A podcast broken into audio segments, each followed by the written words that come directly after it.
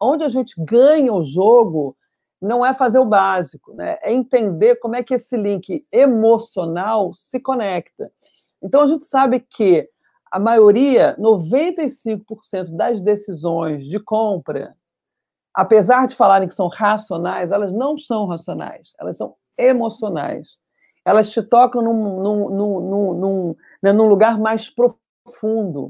Então, a gente tem que entender que não é só perguntando, é conhecendo o teu consumidor, mas conhecendo ele num nível mais profundo, que não é só no nível do teu produto que você entrega, né? É no nível do que o teu cliente tem de serviço que te fideliza a ele.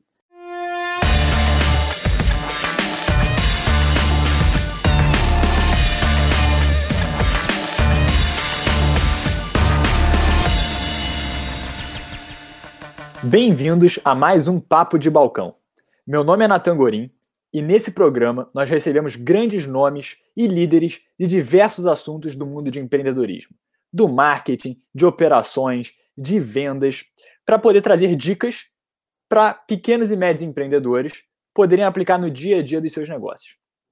No episódio de hoje, eu estou muito feliz de poder receber aqui a Ana Couto, que tem quase 30 anos de experiência em branding e foi uma das precursoras do assunto de construção de marca no Brasil. Ela tem a sua agência, também chamada de Ana Couto, e também é fundadora da Laje, uma plataforma de inovação. Ana, muito obrigado por estar conosco aqui hoje. Um prazer, Natan, pelo convite. Sou muito fã da, da Stone, tenho muitos amigos aí. E estou aqui para a gente trocar, né? É importante trocar essa, momentos aí interessantes que a gente está vivendo. Que bom. Ana, você tem muitos e muitos anos de experiência e uma das maiores referências nesse assunto que a gente chama de branding, de construção de marca, né? Tanto que você tem uma das agências mais conhecidas é, desse ramo aqui no Brasil.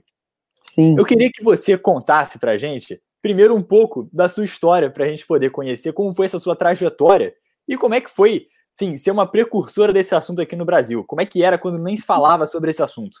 É verdade. Posso, posso. Primeiro eu queria é, é, falar que eu sou uma empreendedora nata. Eu nunca tive carteira assinada, então para todos os empreendedores que estão aqui nos ouvindo, eu me identifico com todas as dores e com todos os desafios que vocês têm pela frente. É, de, então eu sempre tive empresa, assim, desde sempre trabalhei desde cedo e sempre tive um negócio focado no que eu faço no meu talento maior, né? Que eu fui formei em design, e mas sempre gostei muito de business, de negócio, e sempre achei que eu ia ter um negócio grande. Então fiz a primeira empresa, era ambos ateliê com o Giovanni, depois fui morar nos Estados Unidos, fiz o meu mestrado nos Estados Unidos e eu montei a agência na Couto nos Estados Unidos. E sempre, quando eu fui para os Estados Unidos, foi um choque de cultura muito grande, porque os Estados Unidos têm essa premissa de que do empreendedor, né? É um, é um país que você, que todo empreendedor tem aquele sonho de crescer muito. Então eu falo que os Estados Unidos é um país que todo, todo, todo o Google tem o seu portão. Então a gente conhece a história de muitos empreendedores, muitos portões viraram grandes negócios. E quando eu resolvi voltar para o Brasil, meu marido acabou o doutorado, eu acabei meu mestrado, eu já tinha agência lá. Um, meus dois clientes americanos falaram: não, mas a gente continua, voltei em 93 né, para o Brasil. Não, a gente continua trabalhando com você e tal. E naquela época, eu já tá, eu estava trabalhando né, entre Nova York e Filadélfia, que eu morava, o mundo já estava muito globalizado, já tinha gente trabalhando para o mundo inteiro. E quando eles falaram que queriam continuar trabalhando comigo do Brasil, eu falei: ótimo. Cheguei no Brasil, 93 tive aquele choque térmico, né? A inflação ainda estava rolando. Eu tive que comprar telefone rapidamente na Teleste, no corredor da Teleste, paguei 10 mil dólares pelo telefone, por duas linhas de telefone. Então, para mim, foi um choque tão grande a minha volta, porque eu passei cinco anos na minha, né? Fui de, com 25, voltei com 30. Minha formação foi muito americana, assim, de gestão, de visão de mundo e tal. E confesso que eu tive um certo choque. Falei, e olhei o mercado, falei, caramba, aqui o, o, design era um instrumental muito de logos bonitos e feios, e uma coisa meio terceirizada de agência de publicidade. Falei, gente, o design é um instrumental muito técnico e extremamente valioso para as empresas, né?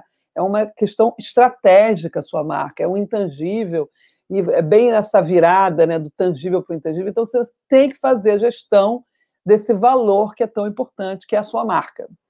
E aí desde então eu sempre falo que nós somos a nona economia do mundo e o Brasil não tem nenhuma marca nas 200 mais valiosas do mundo. Então existe uma falta de visão de estratégia de gestão do intangível, né? E o intangível para a gente é aquilo que você é percebido por, né? Então é muito importante da gente fazer essa gestão. E lembrando sempre que todo mundo começa pequeno e tem que, tem que, tem que crescer, né? E esse crescimento que é uma dor, eu acho que é muito difícil no Brasil a gente fazer esse pulo, né? Dar esse pulo de pequeno para grande, de pequeno para médio, para depois para grande. Então, assim, a dica aqui que eu começo já a falar é que não desperdice nenhum valor nessa tua construção, sabe?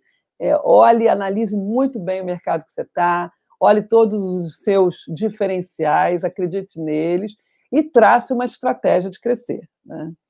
Então, basicamente, a minha história é essa. E outra coisa que na minha história foi muito, é muito, muito forte, eu também nunca saí da escola, Natan, eu sempre estudei muito, e aí fui fazer Harvard depois, até com Augusto Lins, né, que é um dos presidentes aí da, da, da Stone, e, e, e, isso sempre me deu muito gás para dar o próximo passo, né? Em Harvard, nos Estados Unidos, a gente aprende que o seu negócio tem que sempre crescer, você não pode ficar parado. Então, você tem que estar sempre pensando no próximo passo, o que, que você faz de novo, como é que você gera o seu negócio né, para o seu cliente. Então, são coisas que eu, tra que eu trago assim muito dentro de mim, né? Essa visão empreendedora, essa visão que você tem que crescer e a visão que você nunca pode ficar parado. Eu falo que vida é movimento, se parar, enferruja. Muito legal, uma história super empreendedora. E eu queria, eu queria antes da gente entrar no assunto hum. de o que são essas estratégias de crescimento ou essas estratégias de marca e como implementar, né? Sim. Queria que você explicasse primeiro para a gente como que o que, que é branding, né? E como é que a gente vê o impacto disso no nosso dia a dia também como consumidores. Exatamente, muito bom. Então, a gente tem. E, e, assim, primeiro eu queria fazer uma, uma coisa que sempre me perguntam: branding é para empresa grande? E eu sempre respondo que não. O branding não independe do seu tamanho. O branding é você entender o seu código genético né, e, e usufruir dele com toda a disciplina que você pode ter em desenvolver esse código genético. Né? Toda pessoa nasce com código genético e você, para ter um negócio, você precisa entender o que, que é isso, o que, que é esse código genético. Que basicamente, quando você junta o tripé, é o que, que eu tenho de mais valioso para o mundo, então o que, que eu faço de diferente? Para você ter um negócio, você tem que saber o que, que você, qual é o seu talento. Né? Então, assim, o que, que eu trago de valor para o mundo? Depois, para quem é essa minha proposta de valor? Quem é o meu cliente? E o que, que eu faço para ele que ele me valoriza, né? Porque não adianta a gente estar aqui, cliente é uma coisa fundamental, não é a única coisa, mas é estruturante. E o terceiro ponto é o que, que o mercado faz, que todo mundo faz, que eu tenho que fazer também, porque me credencio no mercado fazer, mas o que, que eu faço diferente? O diferente é uma pergunta que no branding está o tempo todo muito presente, né? Então você tem que se credenciar, eu faço tão bem quanto todo mundo, mas isso não é suficiente para você ganhar o jogo, você tem que fazer é o diferente. O que, que eu faço de único? E aí essa pergunta é muito importante você fazer, né? A gente tem vários clientes grandes que às vezes não sabe nem quem é o cliente que ele tem. Não, mas meu cliente é todo mundo, aquela resposta, né? Básica. Não, não, minha marca é para todo mundo. Não, a sua marca não é para todo mundo.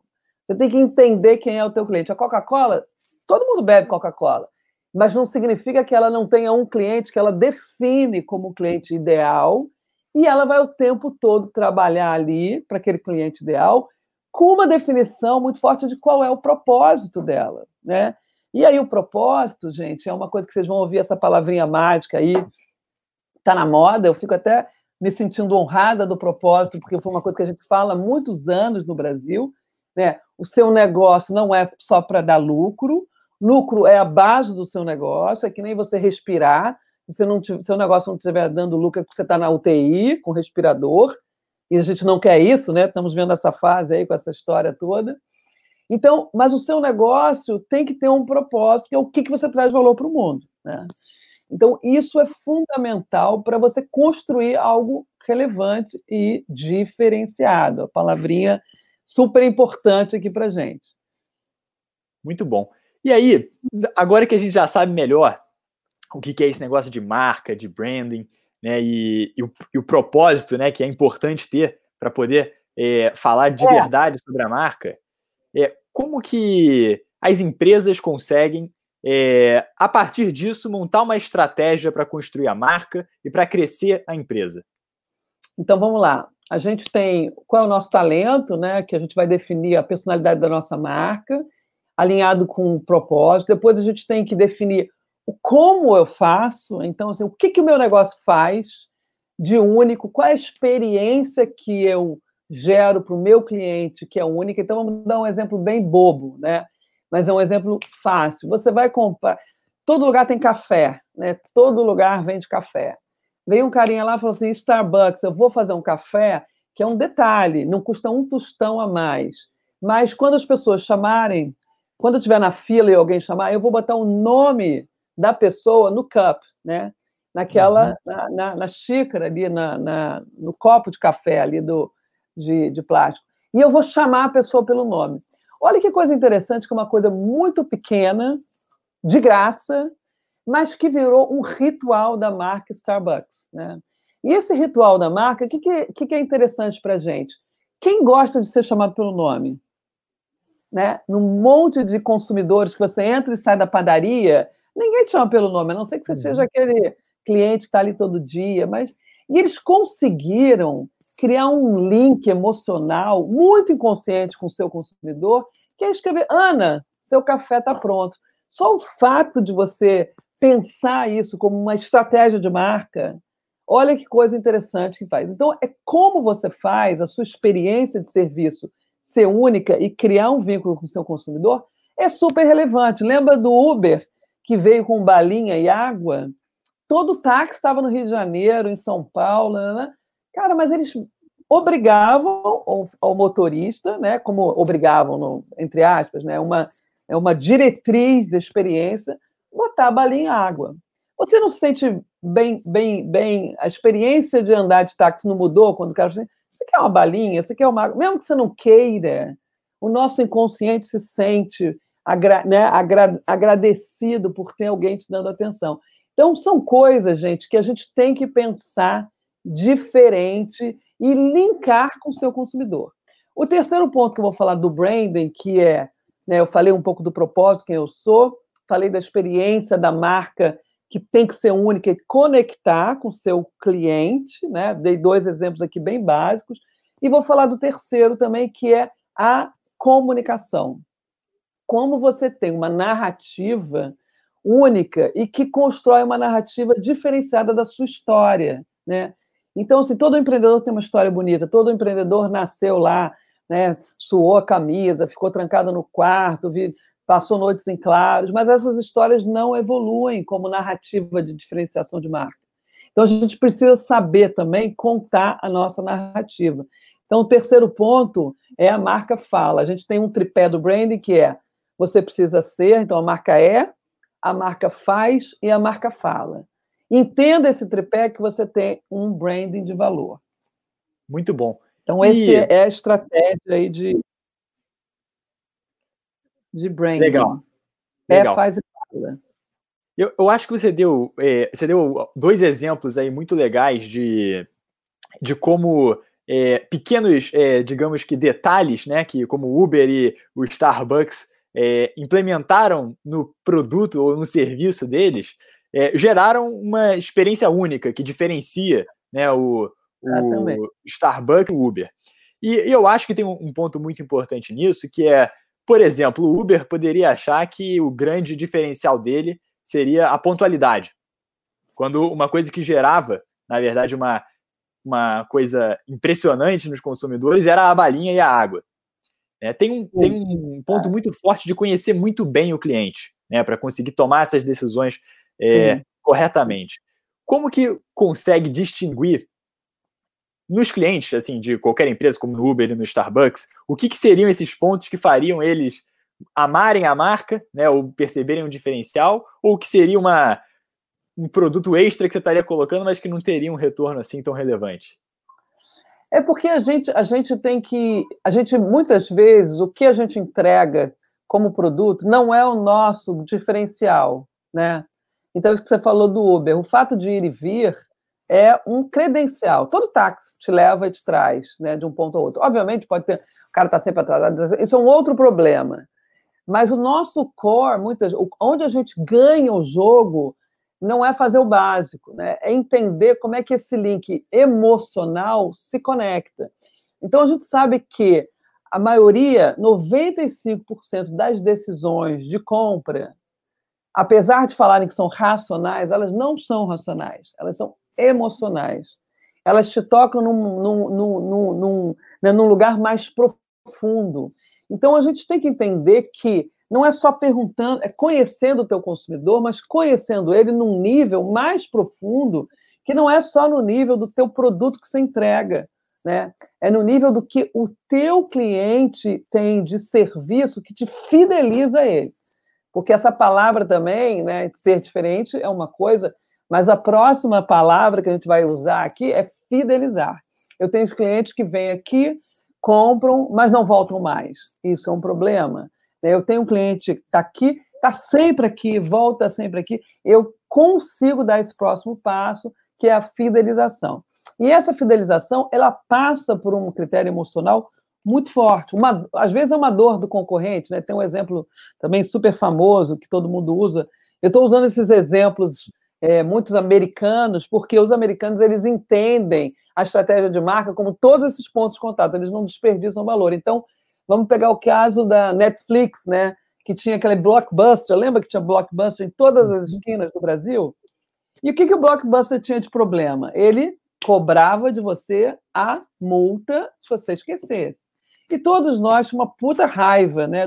Pô, vou lá devolver meu vídeo e o cara me cobrou cinco vezes porque eu esqueci uma semana. Então, o Netflix, quando entrou, que ele entregava pelo correio, ele não era um streaming ainda, quando ele nasceu, ele falou: Eu não cobro multa.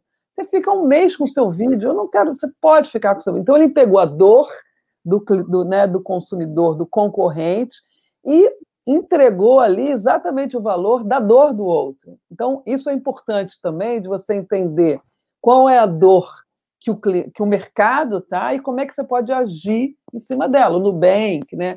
Então, a Stone pegou uma dor também, né? A dor e eu conheço muito esse mercado. Cara, eu não sou atendido na hora. A minha maquininha é core do meu negócio. Mas e aí? Eu preciso de um parceiro aqui que vem aqui um minuto depois que minha maquininha quebrou. Então é muito interessante como é que você atua em cima dos detratores. Às vezes são seus, ou às vezes é do segmento. Então, fiquem atentos a isso, fiquem sempre ligados é, no que você faz, mas o que, que o mercado faz também. Né? Porque muitas vezes o detrator do mercado é onde se tem uma, uma, uma oportunidade de você fazer diferente.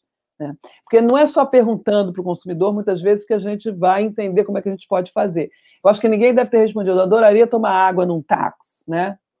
Uhum. Você não uhum. vai ter essa resposta direta, mas você tem que entender como você fideliza, o que, que eu faço diferente. Legal. Esse, esse negócio de fidelização, né, ele ele tem, ele tem os dois lados, né? Que você acaba fidelizando os seus clientes e você acaba tendo um, um grupo de clientes que são fiéis à sua marca, são fiéis à sua empresa. E recentemente você tem visto muito falar sobre é, encantamento de clientes, né? Então a gente também teve aqui o, o José Galó da Renner falando. Né? Oi? Não sei se essa questão de encantar o, o cliente é recente, isso vem é. lá da. Você sempre tem as marcas que, enfim, há muito tempo já são amadas é. pelos clientes e acho que recentemente começar, começamos a usar a palavra encantar para falar sobre, sobre isso. Mas se você, você viu o Galó falando sobre a Renner, que, poxa, tem que fazer ali um, um extra, né, de superar a expectativa Sim. do cliente, até o próprio exemplo da, da, da Stone que você mencionou, de você ver no mercado é, é, muitas empresas, enfim, prestando um serviço ruim, e, enfim, quando você chega prestando um serviço melhor, isso gera um encantamento no cliente também. E tem algumas histórias que viralizam, né, há muito tempo já em diversas empresas, até nos Estados Unidos. Então, é, por exemplo, tem uma, a história famosa lá da, é, da Zappos, de o cara que, que a Zappos, para quem não conhece, é uma, é uma empresa que vende sapatos nos Estados Unidos, é, online, pela internet, só que eles têm um atendimento ao cliente que é muito bom, né? Então, tanto que uma vez ligaram para lá para pedir pizza porque era um atendimento melhor do que o da pizzaria, que eles não tinham conseguido entrar em contato. E isso são histórias que viralizam, né? Então, assim, você otimiza, né? Tem as boas e tem as ruins, né? Tem as, tem as boas e tem as ruins. Que as ruins também viralizam e são perigosas. Podem, são muito perigosas. O que eu queria é, é, abordar aqui com você é essas histórias, elas são, elas viralizam porque são muito, muito marcantes, né? Exatamente. E hoje as empresas elas têm, enfim, inúmeros pontos de contato com os clientes para tanto viralizar uma coisa positiva como viralizar uma coisa negativa. Como que essa estratégia de criar esses momentos muito fora do comum é, podem ajudar a empresa, as empresas?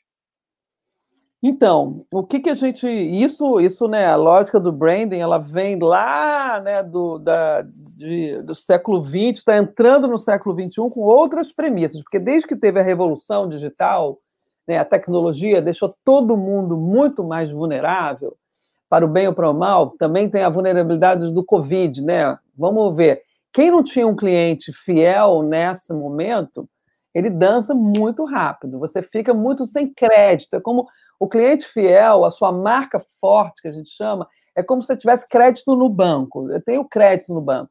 Pode acontecer um problema, vai lá, as pessoas vão falar: não, mas espera aí, deve ter acontecido alguma coisa. Vamos ver, vamos dar a dúvida, porque é uma relação de confiança. A fidelização traz né, a confiança. Quando você não tem crédito no banco e entra numa crise como essa, quer dizer, o crédito aí é a fidelização do seu cliente, você embarca muito rápido na crise. Você, né? E, e, com a revolução da tecnologia, que todo mundo tem um canal, não adianta mais falar assim, ah, eu não tenho dinheiro para mídia. Não existe mais isso, porque a mídia hoje é de graça, né?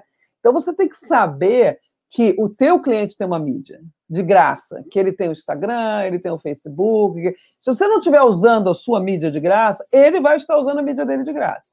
Então, preste bem atenção, porque se ele se indispor, ou se for boa notícia, se for boa, ele vai usar a mídia dele para falar bem ou para falar mal. Então, você também não pode se deixar à mercê do que vão falar de você. Né? Você tem que estruturar, e por isso que o branding é um método, né? e eu gosto muito dessa palavra, método, a gente precisa ser mais. O empreendedor precisa ser mais disciplinado, de entender o que está a seu favor, né? de decupar quais são as, os, o que, que você pode fazer para esse crédito no banco ficar maior? E esse crédito no banco, ele é a moeda de troca é fidelização, é cliente, mais gente no seu ecossistema. Outra palavrinha aí, né, que a gente usa bastante. Porque você não está mais naquela relação do momento da compra. O momento da compra ali, eu tenho uma relação boa e é boa, ela tem que ser muito boa para ela entrar né, e viralizar, ou ela é muito ruim também para viralizar. Então, você tem que jogar esse jogo com um, um, um, volume um pouco mais acima, né? Você tem que falar e fazer coisas que vão te botar em outro patamar. Porque todo negócio tem que crescer, todo negócio tem que ser sustentável, né? Então, a gente precisa ficar muito atento a essas coisas, atento ao que, que é estratégico. Estratégia não é uma palavra difícil, estratégia é só você observar com atenção como é que você pode jogar um jogo que vai te trazer mais valor, né? Então, rede social. Ai, não quero, não quero trazer, não quero aparecer na rede social. Desculpa, mas o mundo já está na rede social, né? Então, assim, não existe mais essa, ah, eu sou low profile, meu negócio não quer, não preciso. Não existe mais isso. É um negócio que todo mundo, apesar de grande ou pequeno, está jogando o mesmo jogo. E essa é uma coisa importante da gente ver. O jogo ele é globalizado, todo mundo tem acesso aos mesmos canais, né? E todo mundo pode comprar pelo Uber, ou pelo Uber não, pelo Rap, ou pelo iFood. Então, uhum. o teu negócio está pulverizado em milhões de questões, e você tem que estar muito atento a essa construção, porque senão você se perde, né? Muitos, muitos pequenos falam, falavam antes da crise, não, mas será que eu entro no marketplace? Será que eu entro em e-commerce? Eu falei assim, mas isso não é uma dúvida. Isso é uma falsa dúvida, é uma, é uma falsa questão, né? Porque é óbvio que você tem que entrar. Você quer um canal que, de, né, que você saia de um ponto físico para ter milhões de clientes sem ter o custo de um ponto físico, então a gente não pode cair também nos falsos, nos falsos dilemas, sabe? Isso é uma coisa que eu acho que é importante também. Vai fazer, vai evoluindo, vai evoluindo, porque está todo mundo num jogo aí feroz, né? Então, acho que depois dessa, dessa pandemia, né, depois que teve o início do isolamento social, muitos empreendedores tiveram que justamente fazer um pouco disso que você falou, que era observar e tentar montar uma estratégia, né? Eu acho que um dos principais pontos ali de atenção, né, é, era justamente com, começar a se digitalizar, né? É, e aí eu acho que ficou meio claro durante esse isolamento social de que quando fosse montar a estratégia né, e definir os próximos passos, um dos próximos passos claros seria entrar para o marketplace ou entrar para os aplicativos. Mas a gente gostaria de saber de você um, empre um empresário, um empreendedor que senta agora para observar o negócio dele, o que, que você acha que são as principais dicas para ele poder analisar onde é que estão as oportunidades dele e quais são essas tendências, como o marketplace era antes e todo mundo só descobriu Exato. agora, Exato. que precisam se atentar mais? É, primeiro, assim, uma dica que eu dou, assim, nunca trabalhe só com o, a, o que a gente chama da onda do, do hard sell, né? assim, nunca trabalhe da, da, né, do, da do almoço para pagar o jantar. Assim, não, se você começar a trabalhar numa operação que você só olha para baixo, você não vai sair do mesmo lugar. Então, assim, se você é dono e é empresário, você tem que olhar para frente, não olhe para o chão. E para isso, a estratégia tem que estar sempre na sua vida. Essa palavra não é, ela não cai né, de repente. Ela tem que ser sempre muito. Você, você como empreendedor tem que ser muito analítico. Que um tripé que a gente recomenda que sempre seja analisado Encontre quais são os impulsionadores do seu negócio, o que, que realmente está fidelizando o teu cliente, o que, que a tua história, o seu produto, né? O que está fazendo o sucesso de você sobreviver no Brasil? Se você sobreviveu mais de dois anos, você já tem alguma coisa que é bom no seu DNA. Então, encontre seu impulsionador e fortaleça ele. Segundo ponto, encontre o detrator do seu negócio. Aonde você está deixando aquela torneira aberta que deixa né, o dinheiro embora. É na fidelização, é no serviço mal feito, é o produto, às vezes. Então, ataque o detrator. E o terceiro ponto é acelera. Olha sempre o que, que pode acelerar o seu negócio e use isso. Então, o marketplace é um acelerador, já era um acelerador antes, mas você tem que estar atento a esse tripé. Então, use a sua história, o que, que tem de impulsionador no seu negócio, o que está te deixando mais forte, acabe com o seu detrator rapidamente e olhe em volta e veja o que, que pode acelerar o seu negócio para a próxima etapa. Eu acho que isso é uma coisa que você tem que fazer aí. De três em três meses, você tem que desenhar e fazer essa análise do que está acontecendo e faz um plano de ação rápido. Né? O plano de ação, hoje, nas empresas que a gente chama das organizações evolutivas, é, só não sai correndo para fazer. Pensa, planeja e faz acontecer. Muito legal, Ana. Para a gente poder finalizar, gostaria de fazer mais uma pergunta, que é, a gente falou muito aqui do branding de forma estratégica, né? Como conhecer o cliente, como mudar o negócio. Só que também tem uma outra parte do branding, que às vezes a empresa é, não consegue se comunicar é, é, com o cliente, porque ela, às vezes, ela é, ela é mais. É, ela tá com. Ela usa palavras que não se comunicam com o público dela, ou enfim, não, não conseguem se conectar, pode ser pela marca, pode ser pelo jeito que atende. Como Sim. que o branding também entra nessa parte do negócio? Legal. Então, uma coisa super importante, como a gente tem muitos hoje em dia pontos de contato de comunicação, você tem que pensar todos eles de uma forma muito integrada, né? Então, começa pelo seu logo, ele tem que ser muito memorável visualmente, sua cor tem que ser proprietária, então, quando você fez faz o exercício da Coca-Cola, você tem o vermelho, o contour, a, né, a onda. Isso está na Coca-Cola há 100 anos na comunicação. Então, pensa o que, que é um território visual, que é proprietário, que é só único, que não é clichê da categoria. E depois também verbalmente, né? É um pouco como as pessoas criam personalidades claras, como elas se vestem, como elas falam, como é que é a visão de mundo, isso tem que ser muito importante. E se a tua marca está te ajudando a passar os atributos que você quer construir, então se é uma marca moderna, se é uma marca amigável, se é uma marca diferenciada, ou se é uma marca que não representa o seu negócio, né? Pense sempre que a sua marca tem que ser maior do que o seu negócio. Então, se ela está envelhecida, se ela é difícil de aplicar nas redes sociais, que cada hora né, você tem um, um, que a gente chama de um, de um visual diferente, você precisa do logo para assinar algum ponto de contato, você precisa rever a sua estratégia de branding e trazer esse território visual verbal a seu favor e faça isso também com a marca. Então, use todo o que a gente chama arsenal de construção de valor a seu favor, não deixa ele desperto. Uniforme, embalagem, site, né? Tudo isso tem que falar a mesma coisa, tem que construir um território único e faça ele de uma forma muito estratégica. Fantástico, Ana, fantástico. Acho que tivemos uma aula aqui sobre branding, construção de marca, estratégia, como conhecer o cliente, como melhorar o negócio. É... E, Ana, muito obrigado por compartilhar esses conhecimentos todos com a gente. Gostaria de saber se você teria alguma... gostaria de deixar alguma mensagem final aqui para os empreendedores que estão nos ouvindo. Não, só se vocês quiserem mais informação, vocês podem entrar no nosso site, a gente compartilha na LAD também, a gente dá aula de branding, então é uma coisa muito legal porque a gente acredita no método, né? Você precisa aprender para chegar lá de uma forma mais clara, sem desperdiçar energia, sem desperdiçar dinheiro, sem desperdiçar seu tempo.